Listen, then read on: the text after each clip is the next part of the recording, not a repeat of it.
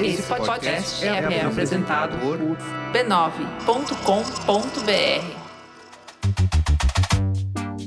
Olá, eu sou o Bruno Natal. Hoje é dia 24 de novembro e no resumido número 140, o que são as organizações autônomas descentralizadas? Traficantes de provedor de internet. NFT é a nova Disney. Axie Infinity, o fim do modo aleatório no Spotify, crianças vigiadas e muito mais. Vamos nessa, resumido. Resumido.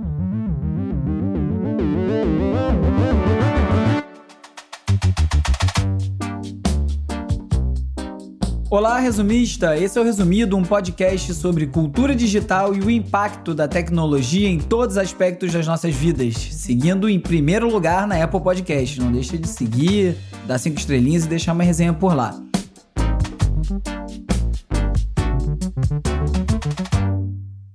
Vamos de cultura digital e como o nosso comportamento online ajuda a moldar a sociedade.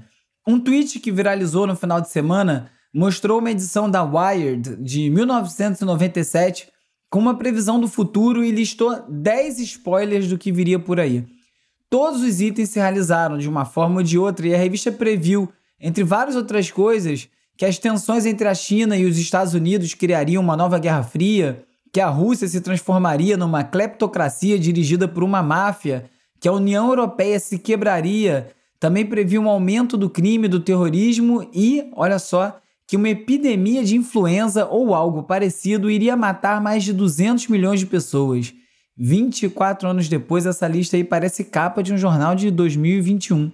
A cidade de Boston, nos Estados Unidos, também está testando o futuro e vai tornar três linhas de ônibus gratuitas por dois anos. A ideia é aumentar o número de passageiros e tirar carros das ruas para diminuir o congestionamento e também as emissões de CO2. A Fast Company falou de algumas iniciativas parecidas no mundo. No Maranhão, inclusive, aqui no Brasil, tem o Expresso do Trabalhador, que é uma linha noturna gratuita ligando os bairros ao centro da cidade. E em Tallinn, capital da Estônia, um dos países mais digitais do mundo, um experimento em 2013 deu resultados meio surpreendentes. Teve um aumento de 14% no uso dos coletivos, mas só 5% de queda no uso de carro e também aumentou a duração média das viagens de carro em 31%. E a conclusão é que as pessoas não estavam trocando o carro pelo ônibus, mas na verdade estava só usando mais transporte público para evitar caminhadas mais curtas, já que era de graça. E aí chegou uma diminuição de 40% nos trajetos feitos a pé. A preguiça, né? Sempre ela. Um dos motivos de eu não querer ter uma bicicleta elétrica é que eu sei que se eu tiver, eu nunca mais pedalo. Não tem essa aí de, ah, vou usar a parte elétrica de vez em quando, né? E aí, tchau, tchau, exercícios que são propiciados justamente por andar de bike desde que eu abandonei o carro em 2007. Voltando ao assunto dos ônibus gratuitos, essa discussão sobre o passe livre e gratuidade nos transportes públicos está muito mais relacionada com acesso e locomoção do que com a otimização do uso do transporte público. Então, no fundo, esses números não querem dizer muita coisa. Um assunto que pipocou bastante essa semana foi sobre o leilão da única cópia privada da primeira edição da Constituição dos Estados Unidos. Em 2004, os fãs do Firefox, o navegador, se juntaram para pagar um anúncio que ocupava a página inteira do New York Times para encorajar as pessoas a baixar a versão 1.0 ainda do Firefox. No caso dessa cópia da Constituição dos Estados Unidos, os entusiastas do blockchain se uniram numa DAO, que é a sigla em inglês para Organização Descentralizada Autônoma, que são conjuntos de pessoas é, de, organizados de maneira horizontal, onde as pessoas tomam as decisões de forma horizontal para conseguir gerir uma organização sem que ela tenha um dono. Então se organizaram assim para tentar arrematar essa cópia da Constituição num leilão. O objetivo dessa DAO era tirar a cópia da mão de colecionadores privados e entregar de volta para o povo. Mas a iniciativa deu errado. Apesar dessa DAO ter levantado 40 milhões de dólares, eles perderam o leilão para um bilionário fundador do fundo de investimento Citadel, justamente o perfil que eles estavam tentando impedir de comprar o documento, por apenas um dólar. E o erro foi exatamente anunciar publicamente o valor total do lance que eles iam dar, que é uma regra básica de leilão, né? não revelar o seu lance máximo antes da hora. Mas mesmo assim, esse evento todo serviu para mostrar o potencial de uma DAO. Falando em cripto e blockchain, já imaginou uma Disney de NFT? É isso que alguns criadores estão tentando construir, de acordo com a The Verge. Muitas coleções de NFT são compostas por vários personagens e tem algumas histórias de ficção relacionadas a todos eles, como guerras nucleares, viagens interestelares. E o futuro de algumas dessas coleções é criar uma indústria de mídia em torno dessas histórias, como se fosse uma Disney descentralizada. Olha aí o assunto DAO novamente, onde as pessoas que compram esses ativos digitais podem exercitar sua criatividade, criar histórias, conteúdos, experiências para os seus próprios personagens de NFT que a pessoa comprou, mais ou menos como se todas as fanfics, o conteúdo criado por fãs, fossem oficiais. Não vão ser todas as coleções que vão atingir esse potencial, mas só essa proposta de um universo fictício ter múltiplos donos e abrir essa oportunidade já é algo completamente disruptivo se a gente comparar com o atual formato da indústria do entretenimento. E se você acha que isso é pouco provável, é só lembrar que no início o conceito de conteúdo gerado pelo usuário também era motivo de piada, né? Por conta da baixa qualidade. E agora é só você olhar o YouTube, Instagram, TikTok para ver que isso aí se tornou a realidade. E também produziram alguns dos principais nomes do entretenimento. Não que isso aí seja sinônimo de qualidade, mas você entendeu meu ponto, né? Prova disso é que a indústria atualmente não está entendendo nada sobre essas mudanças e, como de costume, já está acionando advogado mais rápido que você pode digitar Pirate Bay Lembra que no episódio passado eu falei que o Quentin Tarantino ia vender NFTs do Pulp Fiction, filme clássico dele? Ele mirou no dinheiro e acertou foi um processinho. A The Verge contou que a Miramax resolveu processar o Tarantino e, segundo os advogados do estúdio, NFTs não se enquadram nos direitos reservados ao Tarantino para o filme e, por isso, esses NFTs seriam uma violação de direitos autorais. Então, eles estão exigindo que a venda seja suspensa. Daqui para frente, provavelmente os estúdios devem incluir nos contratos, né, também as diretrizes sobre quem tem os direitos de criar NFT sobre seus produtos. Basta lembrar que hoje em dia os acordos dos estúdios com os atores e as atrizes incluem, inclusive, divulgação em rede social. Eles tentam colocar como uma obrigação e os atores e atrizes normalmente querem cobrar por isso, porque são uma mídia, um canal que eles criaram sozinhos. E num bom exemplo de transparência e de jornalismo, o Núcleo publicou um pedido de desculpas nas redes sociais por conta das matérias que eles publicaram com o material do Facebook Papers. Os documentos foram vazados por uma ex-funcionária que serviram de base para dezenas de reportagens sobre o Facebook nos Estados Unidos. E aí, segundo a nota do núcleo, os veículos de comunicação, ao invés de se unirem para criar reportagens colaborativas, fizeram tudo individualmente e acabou foi criando uma corrida pelo ouro onde cada um ficou tentando achar a melhor versão para chamar a atenção do público. E o núcleo afirmou que para fazer uma das maiores empresas do mundo prestar conta sobre todos os seus problemas é preciso união, e por isso então eles vão dar acesso a todos os documentos do Facebook Papers para outros veículos para melhorar essa cobertura em outras publicações aqui do Brasil. Excelente iniciativa e excelente reflexão. E também pregando transparência, o fundador do Twitter, o Jack Dorsey, que também é CEO da empresa de serviços financeiros Square, afirmou que está unindo forças com a empresa de streaming Tidal, que ele também comprou uma parcela bem grande, para encontrar novas formas de apoiar os artistas. A proposta é oferecer condições de ganho mais justas e pagamentos mais rápidos para os artistas e oferecer para os fãs uma maneira melhor de apoiar seus artistas favoritos. Essencialmente, o que o Tidal vai fazer agora é dividir o valor da assinatura e dos anúncios, no caso do serviço gratuito, diretamente entre os artistas que a pessoa tiver escutado, que é um pedido bem antigo dos músicos. Um dos argumentos para essa divisão não ser feita assim sempre foi a dificuldade em realizar esse cálculo, porque, mesmo que o processo seja inteiramente digital, não seria tão simples assim mapear os caminhos dos plays para poder dividir o dinheiro. Ao que parece, agora está dando, ou será que sempre deu? O fato é que com blockchain, esse tipo de cálculo e divisão fracionada vai ser muito mais fácil de ser realizada, o que deve mudar muita coisa na indústria do entretenimento, como o surgimento de diversas DAO para vários projetos. Já comentei sobre organizações descentralizadas autônomas no episódio de hoje. Num movimento contrário às DAO e com uma vida dedicada a acumular e centralizar recursos, o Elon Musk desafiou a ONU a dizer como apenas 7 bilhões de dólares, ou 2% da fortuna de 279 bilhões de dólares de Elon Musk, poderiam resolver a fome mundial, como foi dito pelo diretor do Programa Mundial de Alimentos numa entrevista para a CNN. O Musk disse que se a resposta da ONU fosse boa, ele venderia imediatamente as ações da Tesla para bancar essa ideia.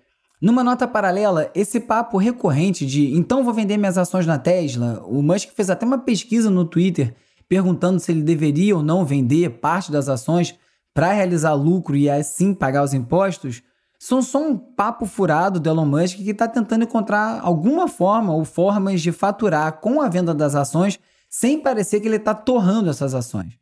Mas voltando para a ONU, eles aceitaram o desafio, mostraram um plano para alimentar 42 milhões de pessoas famintas com essa grana.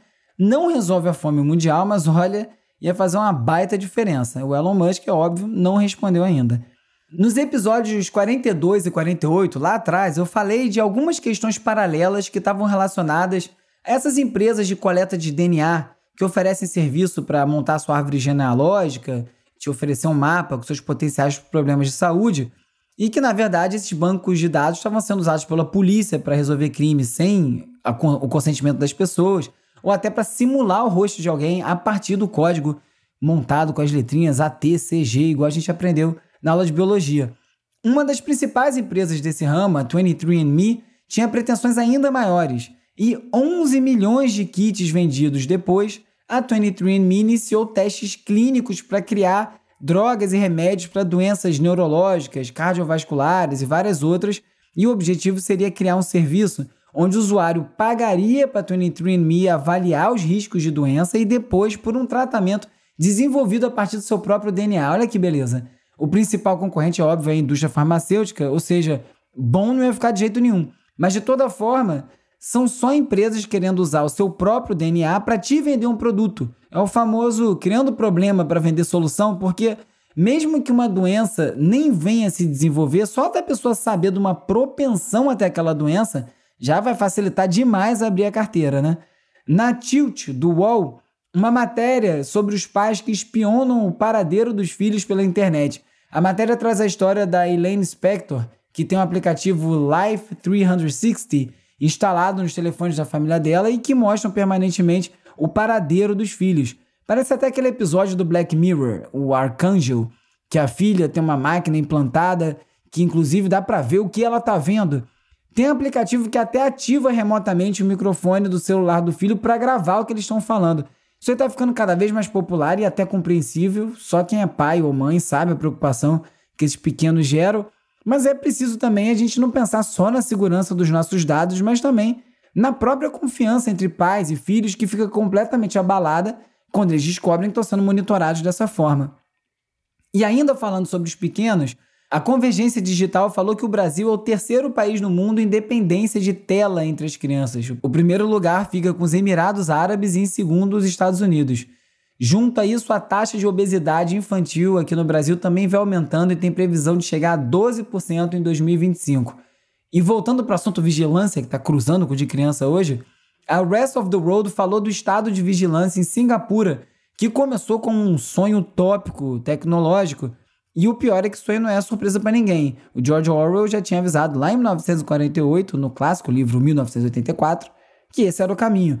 Singapura é controlada por um só partido, o Partido da Ação Popular, PAP, e é lotada de câmeras de vigilância que monitoram e geram penas já diretamente bem severas para quem desobedece à lei. O governo está permanentemente vigiando a vida das pessoas e é ainda pior para imigrantes, que precisam até de um QR Code para entrar na própria casa. Outra empresa que também sempre desperta polêmica quando entra em pauta, a OpenAI, eliminou a lista de espera para acessar a API da sua inteligência artificial, a GPT-3, Falei disso aí algumas vezes nos episódios 75, 78, 85 e 89. A GPT-3 foi treinada com mais de 175 bilhões de parâmetros e é capaz de gerar um texto que parece que foi escrito por um ser humano. Isso vai ser uma forma da empresa expandir seus negócios, né, aumentar o acesso à tecnologia, mas isso aí traz também vários riscos para a criação de desinformação, inclusive, através do uso indevido dessa tecnologia. As eleições de 2022 estão chegando e tá aí, mais uma pulga para ficar atrás da orelha.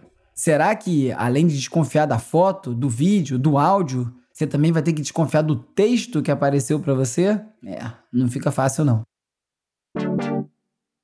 E agora é hora de falar sobre como as Big Tech moldam o nosso comportamento. Metaverso segue sendo a palavra de ordem, o Wall Street Journal contou que o game Roblox está investindo mais de 10 milhões de dólares para organizações sem fins lucrativos, ONGs, desenvolverem jogos educacionais. Tudo de olho no metaverso para atingir novos usuários, adolescentes, pré-adolescentes, e já tem alguns jogos financiados que ensinam robótica, exploração espacial, conceitos de computação, engenharia, biologia e por aí vai. E olha aí essa junção perfeita. O Threader agora faz parte do Twitter.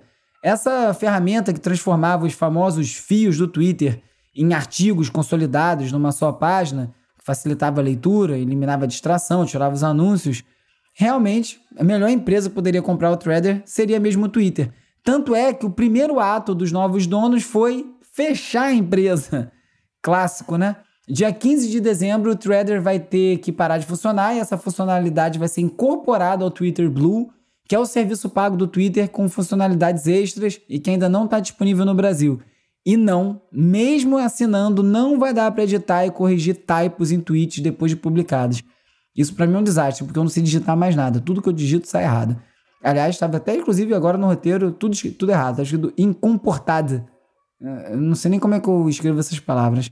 Como eu venho falando, diferente de outras plataformas, o Twitter também vem publicando as suas pesquisas internas para o público e agora divulgou que descobriu que a sua plataforma amplifica os tweets políticos e veículos de notícias de direita muito mais do que os conteúdos de esquerda.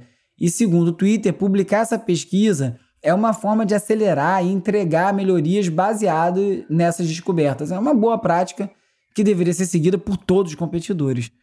Ainda falando de Twitter, a Dow Jones, conhecida como a bolsa digital, criou um novo índice para medir o desempenho das 200 maiores empresas baseado em comentários feitos no Twitter.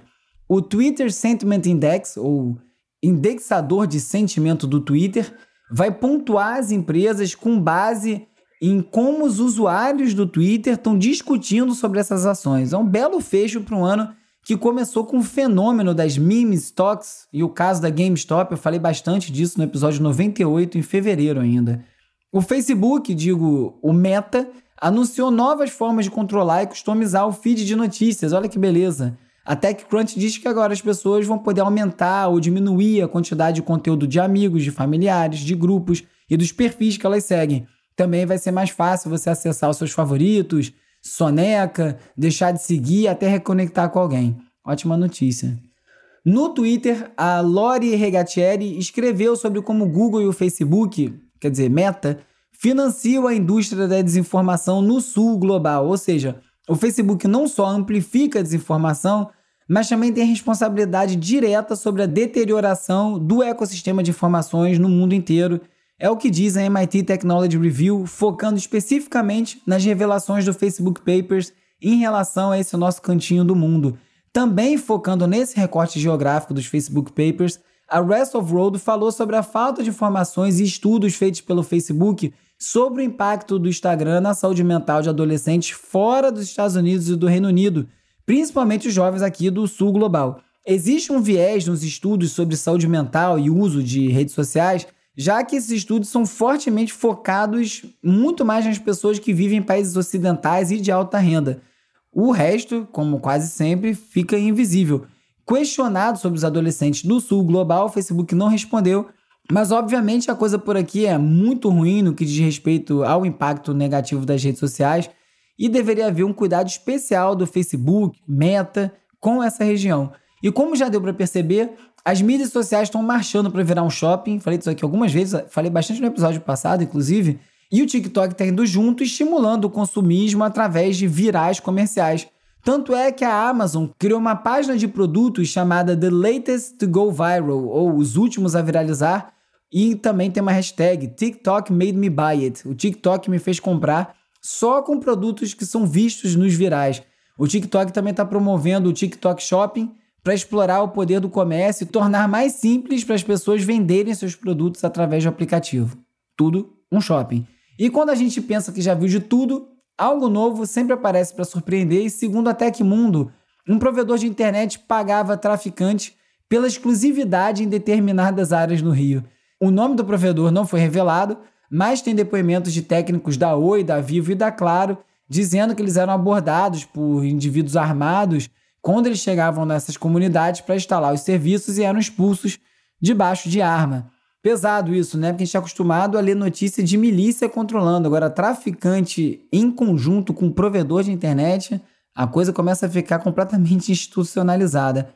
E olha, eu não achei que eu fosse ler uma notícia dessas tão cedo, mas olha aí, a Apple finalmente vai permitir que as pessoas consertem os seus próprios aparelhos, uma demanda muito antiga dos usuários da marca. E aí, através de um serviço chamado Self-Service Repair, ou reparo self-service, agora você vai poder comprar peças originais da Apple para consertar o seu próprio equipamento, a tela, a bateria. Mas quem fizer isso vai perder a garantia do produto, o que até parece fazer algum sentido. Como sinais dessas mudanças, a iFixit publicou uma desmontagem do Facebook Pro 2021 que já mostra que está bem mais fácil substituir a bateria, o que é um reflexo dessa busca da Apple para tornar seus notebooks também mais finos. E quem é usuário de produtos da Microsoft já deve ter visto que eles agora te forçam a usar o navegador Edge. Para fugir disso, foi criado o Edge Deflector, que oferece navegadores alternativos, mas agora o Windows vai vir com um bloqueio de fábrica do Edge Deflector. E a Microsoft ainda não explicou o porquê dessa decisão. Você compra o computador, não pode usar como você quiser. Falando em navegadores, o Brave agora tem uma carteira de criptomoedas própria, integrada, e com isso os usuários vão poder negociar, comprar, vender criptomoedas, armazenar NFT direto no Brave. E a empresa está afirmando que a carteira deles vai ser menos suscetível a phishing ou tentativas de roubo. Vamos ver.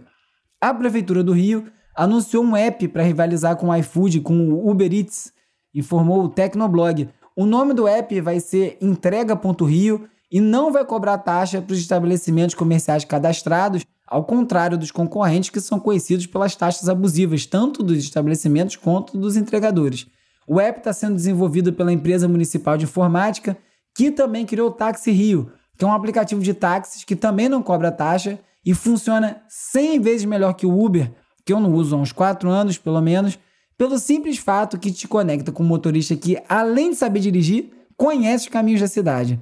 O período de testes do Entrega.rio vai ser de 25 de novembro a 4 de janeiro de 2022.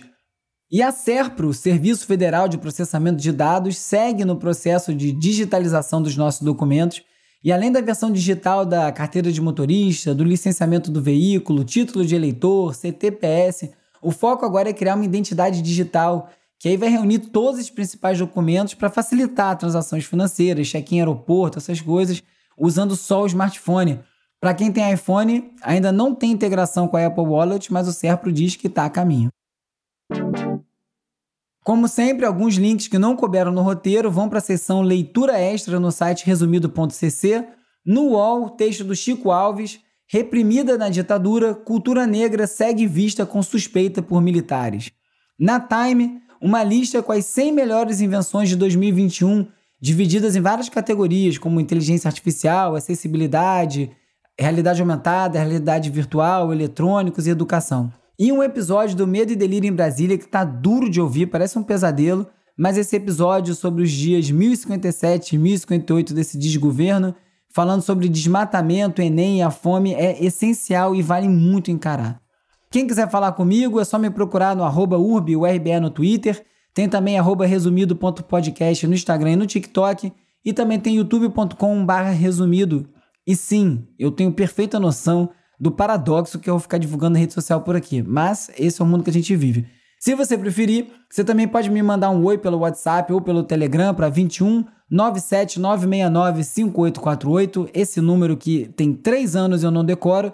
E você entra então na lista de transmissão, onde eu envio alertas de novos episódios, conteúdo extra, link para o post no resumido.cc, onde eu coloco todas as reportagens comentadas em cada episódio, para quem quiser se aprofundar nos assuntos. E tem também o Discord, que funciona como um fórum, tem vários tópicos, todos os resumistas podem se falar, eu sempre estou por lá também. O link está lá no site do Resumido. Resumista, eu descobri meu novo drink favorito, bem a tempo do verão, é o Licor 43, feito com 43 ingredientes secretos para você explorar. E se você também gosta de café, a boa é preparar um Carajillo 43, um drink intenso, cheio de personalidade, e é mais fácil de fazer do que deletar e-mail de spam. Você só precisa adicionar 50 ml de licor 43, num copo com gelo e finalizar com 50 ml de café expresso que já está pronto. Deu vontade, né? É uma boa pedida para curtir a vida offline. Aprecie com moderação, consumo destinado a adultos, se for dirigir, não beba.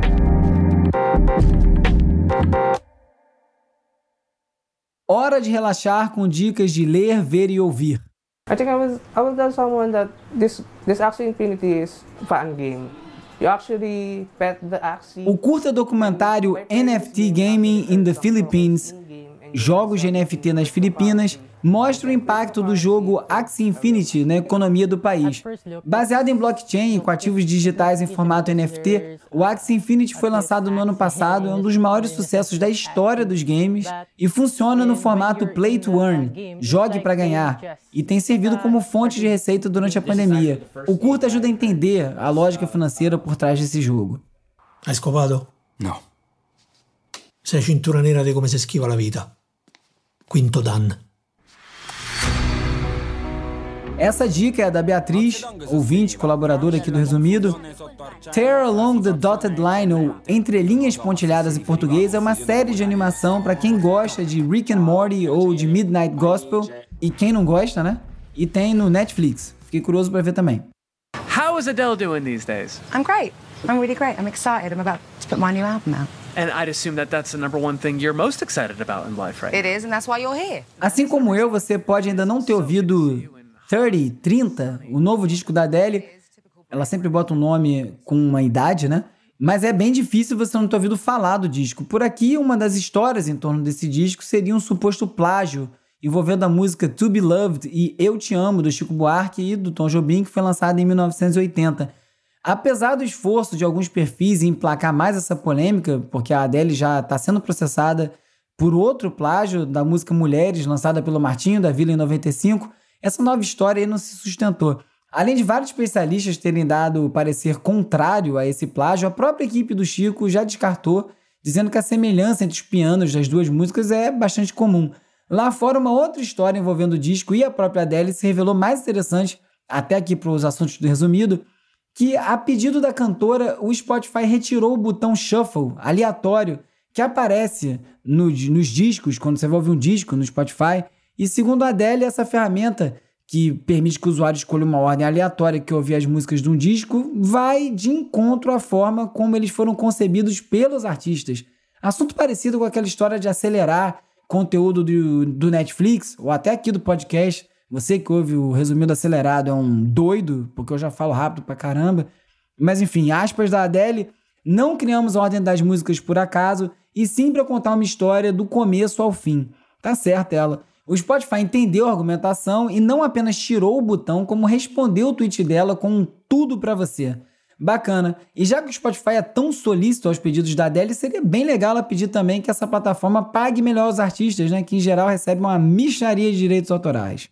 Mas quem sacudiu o Maracanã e deu o maior show do mundo foi o Champignon de Mr. Simonal. No início de 2022, o selo Descobertas vai lançar o disco com a famosa apresentação do Wilson Simonal no Maracanãzinho, no quarto Festival Internacional da Canção, em 1969. É o show que o Simonal regeu um coro de 25 mil pessoas durante Meu Limão, Meu Limoeiro.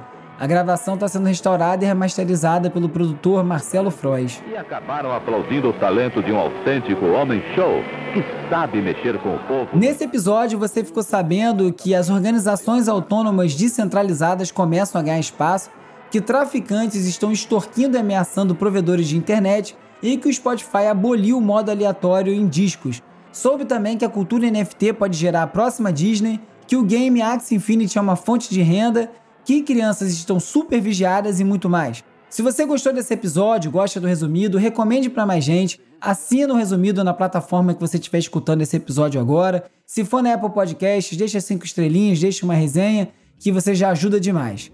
O resumido é escrito e produzido por esse que vos fala, Bruno Natal. A edição de áudio é feita pelo Hugo Rocha. A pesquisa do roteiro é feita pela Isabela Inês com a colaboração do Carlos Calbuque Albuquerque. As redes sociais são editadas pela Beatriz Costa, pela Júlia Coelho, com design do Felipe Araújo e animações do Peri Selmerman. A foto da capa é do Jorge Bispo, o tema original foi composto pelo Gustavo Silveira. Eu sou o Bruno Natal, obrigado pela audiência e logo mais tem mais resumido. Esse podcast é apoiado pelo Instituto Vero. Resumido, resumido.